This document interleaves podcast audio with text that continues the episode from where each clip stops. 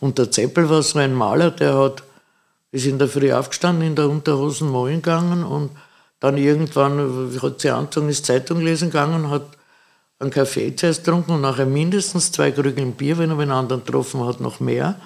Dann ist er nach Hause gekommen und hat meistens in der Nacht gearbeitet.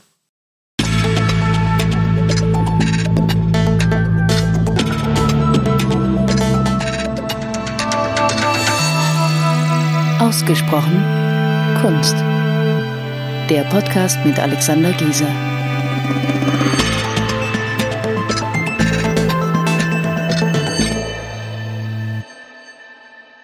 Herzlich willkommen zu einer neuen Folge von Ausgesprochen Kunst.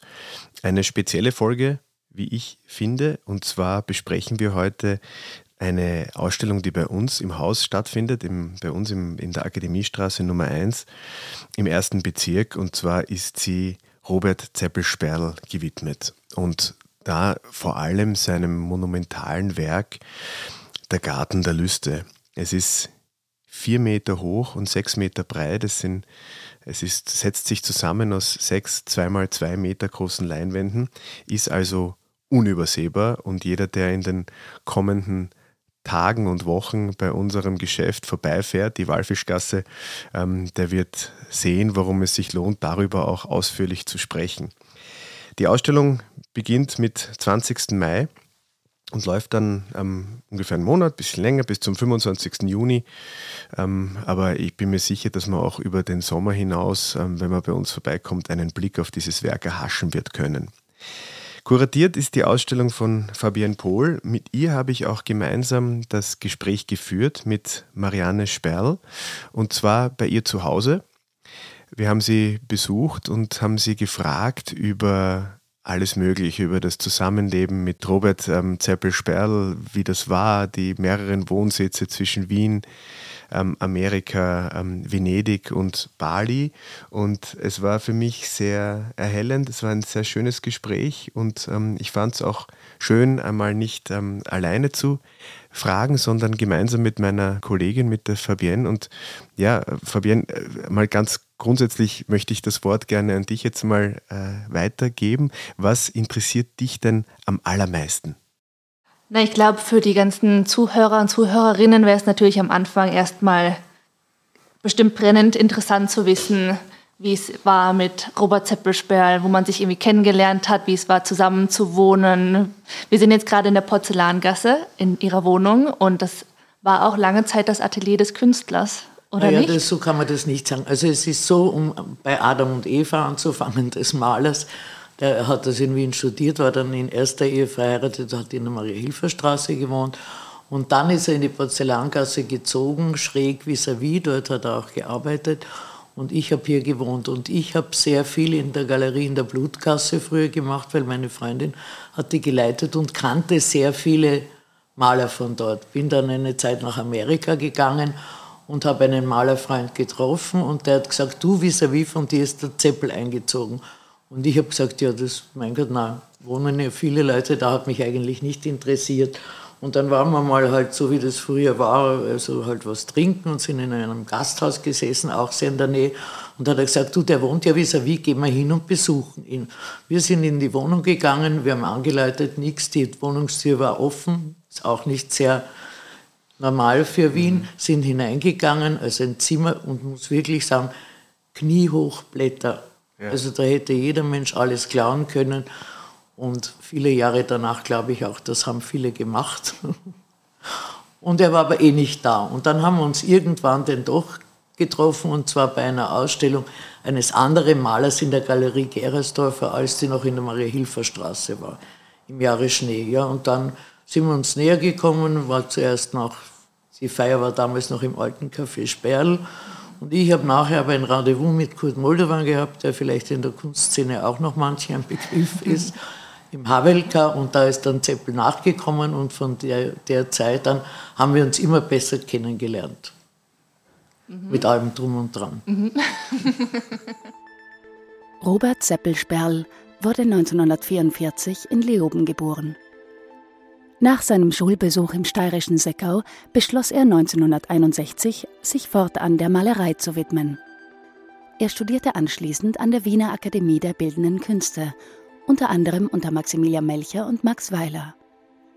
Ab 1968 feierte er im Rahmen der Künstlergruppe Wirklichkeiten, die mehr ein loser Zusammenschluss an Künstlern war als eine programmatisch eindeutig aufgestellte homogene Künstlervereinigung, erste Erfolge, wobei insbesondere die Wirklichkeitenausstellung in der Sezession 1968 Aufmerksamkeit auf sich zog. Zeppel Sperl wandte sich malerisch, im Gegensatz zur damals vorherrschenden Abstraktion, einer neuen Gegenständlichkeit zu und nahm auch Impulse von alten Meistern wie Hieronymus Bosch oder Giuseppe Arcimboldo auf. Ebenso ließ er sich von internationaler zeitgenössischer Kunst, Musik und Comics inspirieren. 1969 übersiedelte er nach Venedig, wo ab 1995 in Murano mehrere Glasskulpturen in Zusammenarbeit mit der Glasmanufaktur Berenio entstanden. Ab 1977 lebte er zum Teil in den USA, ehe er ab 1991 sein Atelier in Bali einrichtete. Danach pendelte er regelmäßig zwischen Bali, Wien und Venedig. Robert Zeppelsperl starb 2005 in Wien.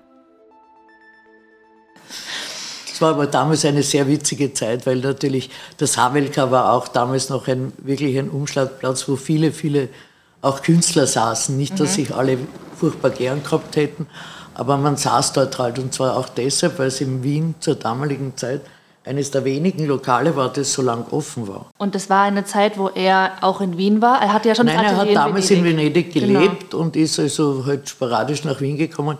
Meistens dann, wenn ihm das Geld ausgegangen ist, Venedig gerne was gekauft hat. Und war natürlich auch in Wien. Und es war immer ein Hin und Her zwischen Wien und Venedig. Mhm. Hat damals auf der Giudecca gearbeitet und auch ein Atelier gehabt bei San Euphemia, falls Sie das kennen. Mhm. Also ja, und, und so haben wir uns dann eigentlich kennengelernt. Mhm. Ich war damals noch Lehrerin in Wien, Sonderschullehrerin. Und das ist dann eigentlich sehr gut gegangen. Und irgendwie, ich wollte ja nicht so, ich war nicht besonders gierig aufs Heiraten, weil ich war das schon einmal und wollte das eigentlich gar nicht. Und dann habe ich mir gedacht, das ist doch eigentlich eh gleichgültig, wenn man zusammenlebt, verheiratet oder nicht. Aber ich, ich habe dann natürlich Ja gesagt. Mhm. Und die Trauzeugen meiner war Kult Moldovan und seiner war Bründelmeier. Also eine gute Kombination von Weingut Bründelmeier, den glaube ich auch alle kennen. Also die Wein trinken zumindest. Okay, das bedeutet, Sie hatten in Wien gelebt, in Venedig und dann sind Sie ja auch noch später sowohl nach Amerika als auch nach Bali. Ja, also nach zusammen. Amerika sind wir immer so für drei Monate gefahren, also solange man halt konnte, ohne Langzeitvisum. Ich weiß nicht, ich glaube, waren drei Monate. Aber das bedeutet, Amerika hatte eher für die literarische für das literarische ja, das, hat, das, für haben, glaube ich, alle Maler hin und wieder gemacht. Er hat auch einen Artikel über Farben geschrieben. Da gab es einmal so ein Symposium, wenn ich mich recht erinnere, bei Monsignore Mauer. Und da haben wir also, also wie, wie heißt er, der Brauer gelesen und so weiter und auch der Zeppel. Also das, das war halt früher so. Also jeder, der was gemalt hat, hat halt dann auch irgendwas geschrieben und manche haben sogar gesungen und waren halt so Allround-Künstler. Aber die Leute haben alle nicht so eindimensional gearbeitet. Also der war da nicht nur Maler oder mhm. nur Bildhauer, weil die Bildhauer haben ja immer als Ausdruck, also Skizzen und Zeichnungen gehabt. Und die Maler halt auch ihre Skizzen und ihre Vorstudien. Und so wie das war, die Digitalisierung hat vieles möglich gemacht, was damals nicht möglich mhm. war. Und finde ich ganz toll, dass das heute gibt. Ja, ja aber Zeppelspell war ja auch sehr vielseitig unterwegs. Also er hat ja nicht nur gemalt, sondern er hat ja auch seine Skulpturen erschaffen. Nein, er hat alles gemacht und er hat dann auch, na, alles hat er nicht gemacht. Also Plastiken hat er schon gemacht, begonnen mit Papiermaché, das hat er schon in Venedig gemacht. In, also Anfang der 70er Jahre nachher hat er mal sehr, sehr viele gemacht. Das hat nur einen Nachteil, dass dieses Material sehr ermüdet, weil das wird aus verschiedenen, äh, also eigentlich Wegwerfdingen zusammengesetzt und dann mit Gipsbinden und Verstärkung. Und das ist nicht sehr stabil für die Ewigkeit. Mhm. Aber es gibt noch etliche. Vielleicht haben Sie ja in der Galerie dann auch eine stehen. Könnte ja sein. Könnte sein. Sind die aus Glas ja eindeutig? Die ähm aus Glas sind stabiler, außer man wirft es am Boden. Das stimmt auf jeden Fall. Nein, das war Berengo, ein, also wirklich das bekannteste Studio in Murano, das sich sehr mit moderner Kunst beschäftigt. Also vor Zeppel war dort eigentlich nur die Kiki Kogelnick.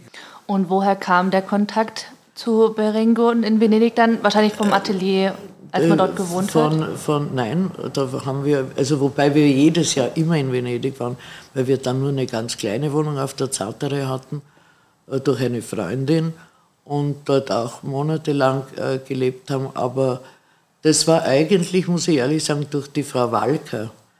Aber nur hinten herum. Also, weil die hat durch, äh, dadurch, dass Kiki Kogelnick damals, glaube ich, sie war schon sehr krank, aber sie hat diese Glasplastiken, also diese Köpfe, die eh jeder kennt, dort gemacht. Also nur der Berengo, das gibt es in hundertfacher Ausfertigung von grün bis zuckerrosa und so. Also gibt es wirklich viele, ich finde die auch wahnsinnig schön.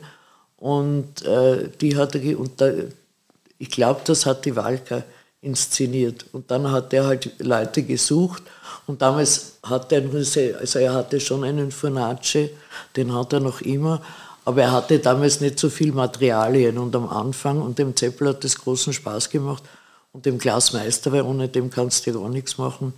Weil der, der Künstler bläst nicht selber, sondern der macht nur die Objekte und sitzt dabei, während der dann dort herumblaust und verändert.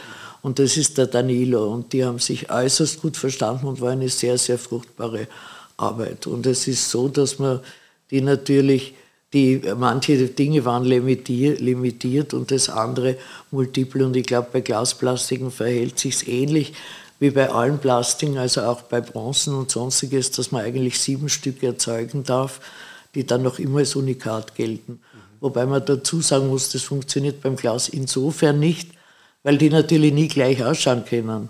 Also es ist zwar, das, das, im Großen und Ganzen schauen sie gleich aus, aber ident können sie nie sein, mhm. weil das halt reine Handarbeit ist. Mhm. Das geht bei Bronzen natürlich wesentlich einfacher.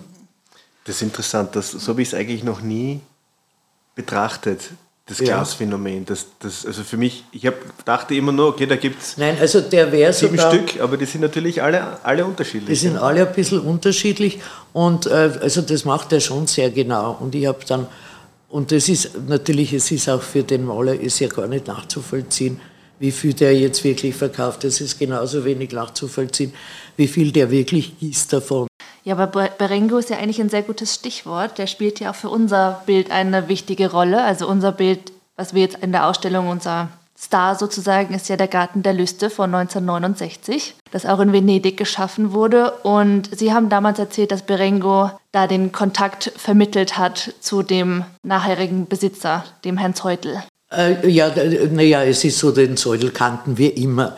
Der Zeudel hat ja immer Kunst gekauft, nur war der ja lange in der Steiermark tätig und hat vornehmlich Ganz so stimmt es nicht mit, äh, mit dem Berengo, wobei der Zeudel wahnsinnig viel Berengo gekauft hat. Nein, sondern das war eher so, dass der Zeudel da dann selber drauf kam und zwar eher durch einen, ja, weil der halt dazugehört hat, der Zeppel, und der war dann eh der Letzte, weil er in dem Fall auch der Jüngste war, weil er hat schon äh, sehr, sehr viele Ringlis gekauft, also von den Wirklichkeiten und auch vom Herzig nicht sehr viele, weil der ja nie sehr viel gemalt hat, aber der war da sehr auf die Steirer, also auf die Wirklichkeiten eingeschossen. Das Bild war ja in Venedig. Ja, nein, das ist in Venedig ganz woanders. Der Garten der Lüste ist ganz woanders in Venedig gehangen, mhm. nämlich in einem Palazzo äh, Ferrucci Balbi. Das ist also am Kanal Grande, aber wenn man wenn man also, wenn man, wenn man dort nicht elegant mit der Gondel vorfährt oder mit dem Taxi, wo man auch hineinkommt, geht man über den Campus, Campus San Pano Badicale St. Barnabas entlang und dort ist er dann linker Hand. Mhm. Und dort ist das Bild gehangen, sehr, mhm. sehr lang. Und wir haben es dann wirklich von Venedig zum Zeudel gebracht, mhm. was eher Theater ist, also mit, der, mit, der, mit dem Mutters Kaffee und so, aber das geht irgendwie alles und dort war es und der hat es aber dann auch gekauft. Er wollte es unbedingt ausstellen, wobei ich dazu sagen muss, der Zeudel kannte das Bild von Venedig gar nicht. Ah. Ja, Wäre vielleicht einmal eine, eine Reise wert auf, den, auf den Spuren des Garten der Löste. Aber mich interessiert, also in diesem Palazzo Balbi in Venedig. Ferrucci Balbi. Ferrucci es gibt Balbi. nicht zwei. Das ist so, dass der, der, natürlich steht der noch, weil der ist ja uralt und der wird dort noch ewig stehen, bis alles untergeht, was eh nicht passiert.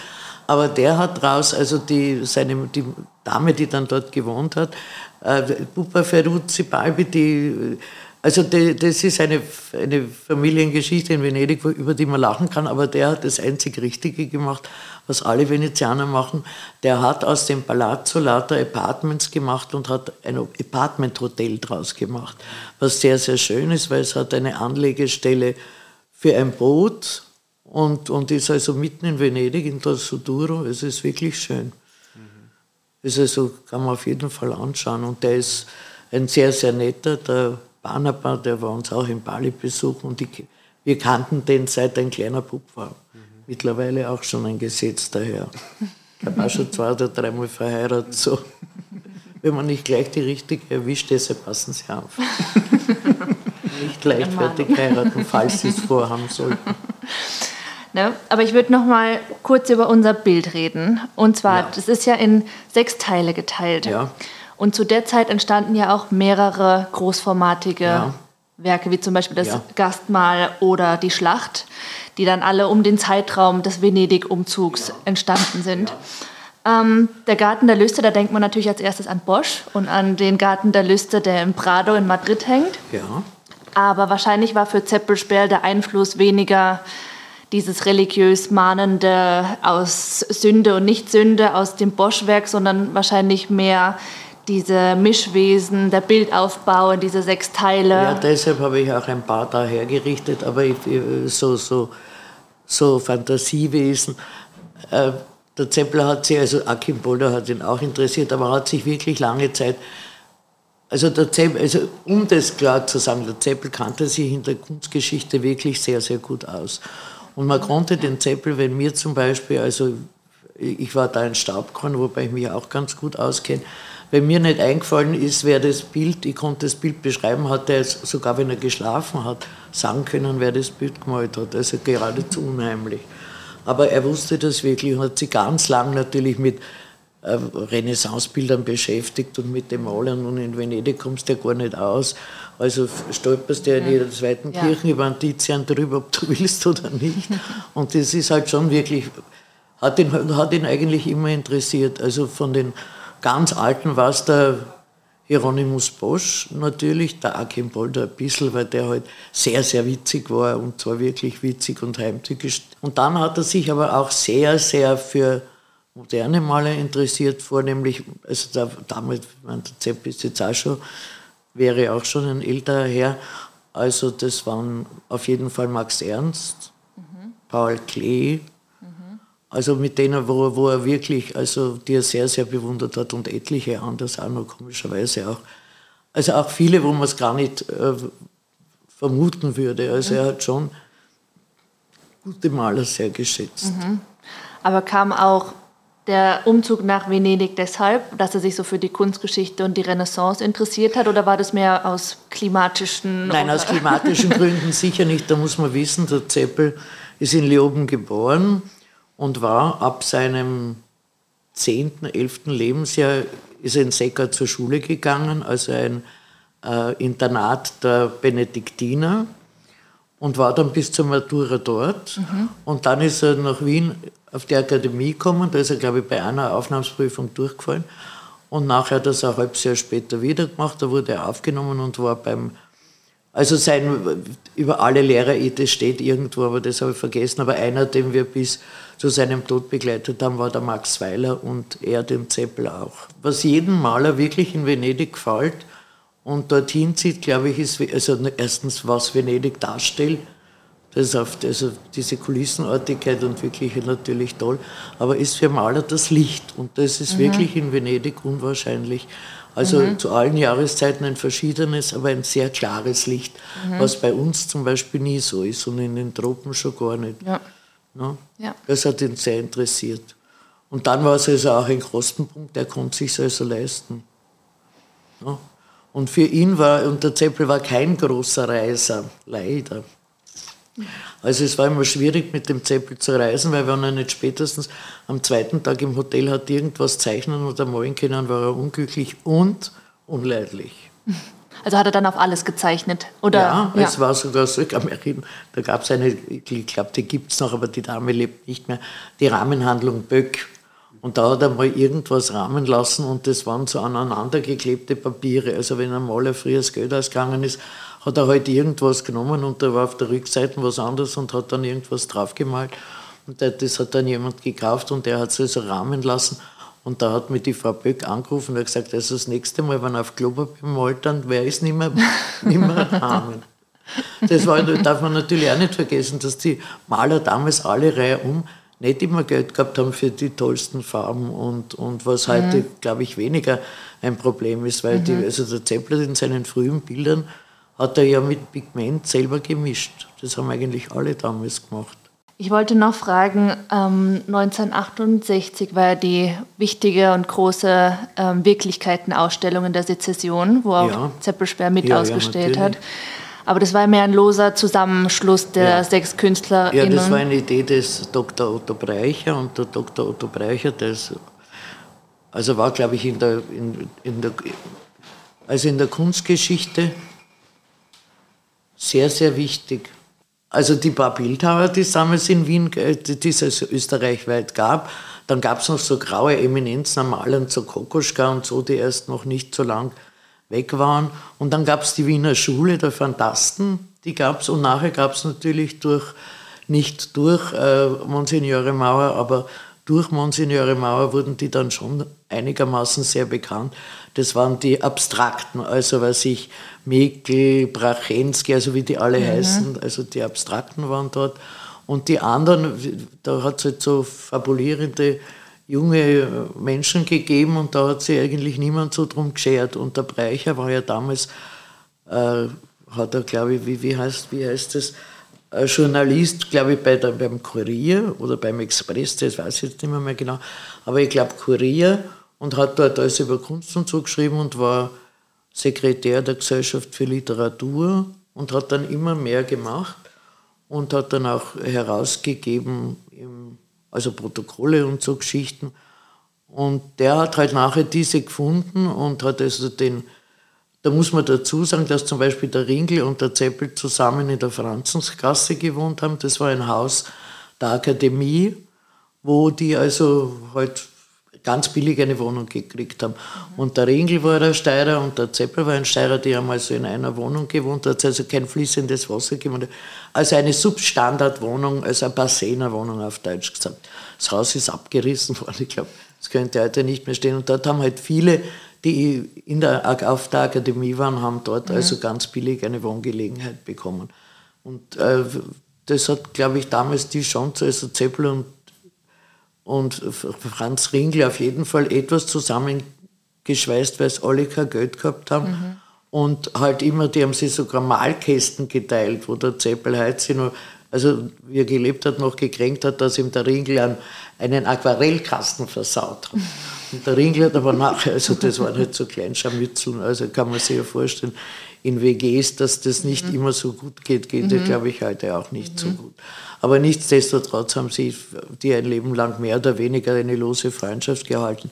Dann war der Kocherscheid dabei, das war leider der, der am frühesten verstorben ist.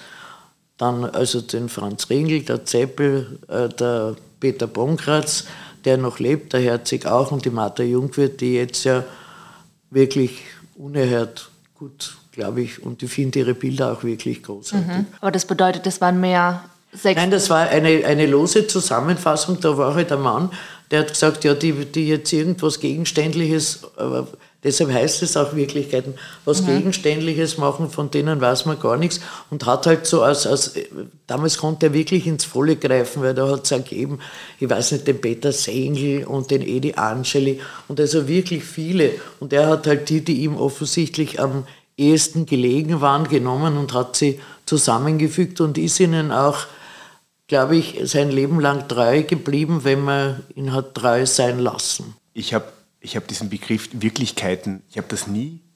Nein, verstanden. ich glaube, die Wirklichkeiten waren damals so gemeint, dass die begonnen, also zumindest in den Anfängen, gegenständlich waren. Die gegenständlich gearbeitet haben.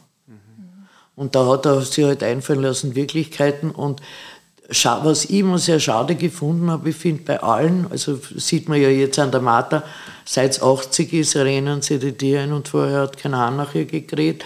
So wird es bei vielen anderen auch sein. Äh, ganz einfach, weil unmittelbar drauf, also die sind nie so, Die haben zwar auch international ausgestellt oder so, aber da war nie, weil das konnte ja der Breicher nicht, der war ja kein merkantiler Mensch, also Gott im Himmel überhaupt nicht. Ne? Deshalb war das mit den Galerien sehr, sehr schwierig mhm. vom Breicher. Also nachher kamen also die, die jungen Wilden. Und die waren ja dann überall. Ne? Und da hat man also diese, diese Zwischen, was ich, also man kann nicht sagen, dass in der Kunstgeschichte was ungerecht ist, ist ja total blöd. Aber deshalb gab es also über diesen Zeitraum doch einen sehr langen, relativ wenig. Und jetzt noch einmal auch Bezug nehmen auf, auf, dieses, auf den Garten der Lüste. Ähm, also aus kunsthändlerischer Sicht ist natürlich so ein Werk ein vollkommener Wahnsinn. Ja? Weil vier mal sechs Meter, das ist ja eine Dimension, die ja schon allein von der, von der Dimension her an den wenigsten Orten überhaupt möglich ist. Nicht? Deshalb muss man nur sagen, wie glücklich die Maler waren, die an ein Fürstenhaus engagiert worden sind mhm. und malen haben können, wie das Herz ihnen mhm. oder also eine Kuppel von einer Kirche ausmalen oder so. Das gibt es halt mhm. heute nicht mehr. Mhm. Ne? Weil selbst ja. Leute, die es wirklich leisten könnten, mhm. machen es halt nicht. Mhm. Aber das, das ist etwas, was ich auch fragen wollte. Ähm, war dem, war dem Zeppel Sperl damals bewusst, wie er, wie er diese Dimension gewählt hat für dieses Bild, dass das musste das so groß sein? Hätte das kleiner nicht auch funktioniert? Also für ihn nicht, sondern der hat, also der hat ganz viele sehr große Bilder gemacht. Mhm. Ja.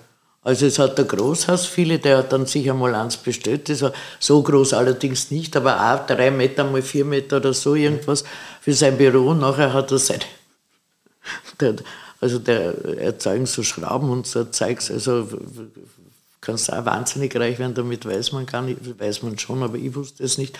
Und der musste in seinem Büro, der hat das, das hat geheißen, die große Gruppe, also das Bild gibt es jetzt und da sind, glaube ich, ich weiß nicht wie viele nur Köpfe von Leuten drauf, die über irgendeinen äh, Tisch sitzen und der musste die, dem, der Plafond, der war so irgendwie abgehängt, der hat das echt wieder aufmachen müssen, sonst wäre das gar nicht reingegangen und abrollen auch noch, ja. weil sonst wäre es bei der Tür nicht reingegangen. Aber das ist, das ist Liebe. Oder? Ja, ja, nein, nein, nein, der Großhaus war schon ein unerhörter Liebhaber und also der Malerei und auch der, mhm. der Schmücking. Mhm. Wobei das, und der Schmücking, der, der hat immer so Leid gehabt wie, auch verständlich, damals in Deutschland, das war halt Uwe Bremer, Max Sepper und Antes vor allem, ja. den ich ja auch sehr interessant finde. Ja. Der lebt ja noch ja. in Italien. Mhm ein großer Trinker unterm Herrn. Ja, apropos. Aber ja, die Frage, ja, nein, ich habe da noch, ich habe da noch. Aber die Frage ist, hat der, hat der Zeppel, ähm, war das für ihn überhaupt, hat er daran gedacht, wie er gemalt nein. hat, an, die, an den Kommerz? Nein, es war ihm völlig wurscht. Mhm. Das war ihm völlig wurscht und ihm war eigentlich Geld auch wurscht, außer es war keins mehr da. Ja, herrlich. ja, wirklich. Und das, und das ist dann irgendwo geblieben. Also ganz wirklich. Also der, dann, wenn er so im der Zeppel, also zum Zusammenleben war er schwierig, mhm. aber das habe ich auch vorher gewusst. Aber man heiratet ja, also man heiratet eigentlich, soll man überhaupt nicht heiraten, finde ich eher am Plätzchen. Aber man ist nicht zusammen mit jemandem, also was mich am Zeppel immer sehr interessiert hat, war eigentlich die, wie man geistig und was, was einem interessiert kommunizieren kann. Nicht, dass wir da immer auf, einer, auf derselben Wellenlinie geschwommen sind, aber das bereichert ja unerhört, nicht? wenn der eine mhm. das und, oder was man liest und was einem interessiert und so. Also in der Geschichte sowohl auch wie äh, in der Gegenwart. Ne? Das war eigentlich das Interessante. Und der Zeppel war so ein Maler, der hat, ist in der Früh aufgestanden, in der Unterhosen malen gegangen und dann irgendwann hat sie angezogen, ist Zeitung lesen gegangen, hat einen Kaffee zuerst getrunken und nachher mindestens zwei Krügeln Bier, wenn er einen anderen getroffen hat, noch mehr. Dann ist er nach Hause gekommen und hat meistens in der Nacht gearbeitet. Obwohl, da muss man ja sagen, also für mich als, als Kunsthändler, ähm, ist, ist ein ganz wesentlicher Faktor diese, ähm, diese Unverwechselbarkeit einer, einer Handschrift, einer, einer, einer, Bild, einer Bildwelt. Und da muss man ja sagen, da gibt es jetzt kaum einen, dem das besser gelungen ist als dem Zeppel. Ja, das haben viele Leute erkannt und vielen. Äh, es, ich verstehe völlig, dass es Leute gibt, die sehen ein Zeppelbild und sagen, nein, entsetzlich. Also was kommen so Stereotypen, da schaut mich immer wer an. Also immer schaut mich wer an. Und diese Augen und wieso die Augen und so. Das ist schon wahr. Das kann ich mir vorstellen, dass das vielleicht manche Leute irritiert. Und das ist eine sehr, also ich finde es eine sehr direkt anmutende Malerei, die es aber gar nicht ist. Weil wenn man ein bisschen, also außer dem allerersten Eindruck, wenn man die ein bisschen auf sich wirken lässt, dann passiert was mit einem. Und es gibt ja doch viele Menschen, die leben mit Zeppelbildern und auch ein paar, die große haben und die wirklich sagen, das ist noch immer Freude, weil ich komme in der Früh zum Frühstück, also so wie, ich finde jeden Tag was Neues auf dem Bild. Also man kann durch ein Bild, ja, und das ist eigentlich das Schöne, finde ich, an der bildenden Kunst, man kann mit einem Bild hinter das Bild schauen. War große Worte. Mhm. Ja, das heißt also durch, durch das Motiv in, in den Kern oh ja. der Schöpfung.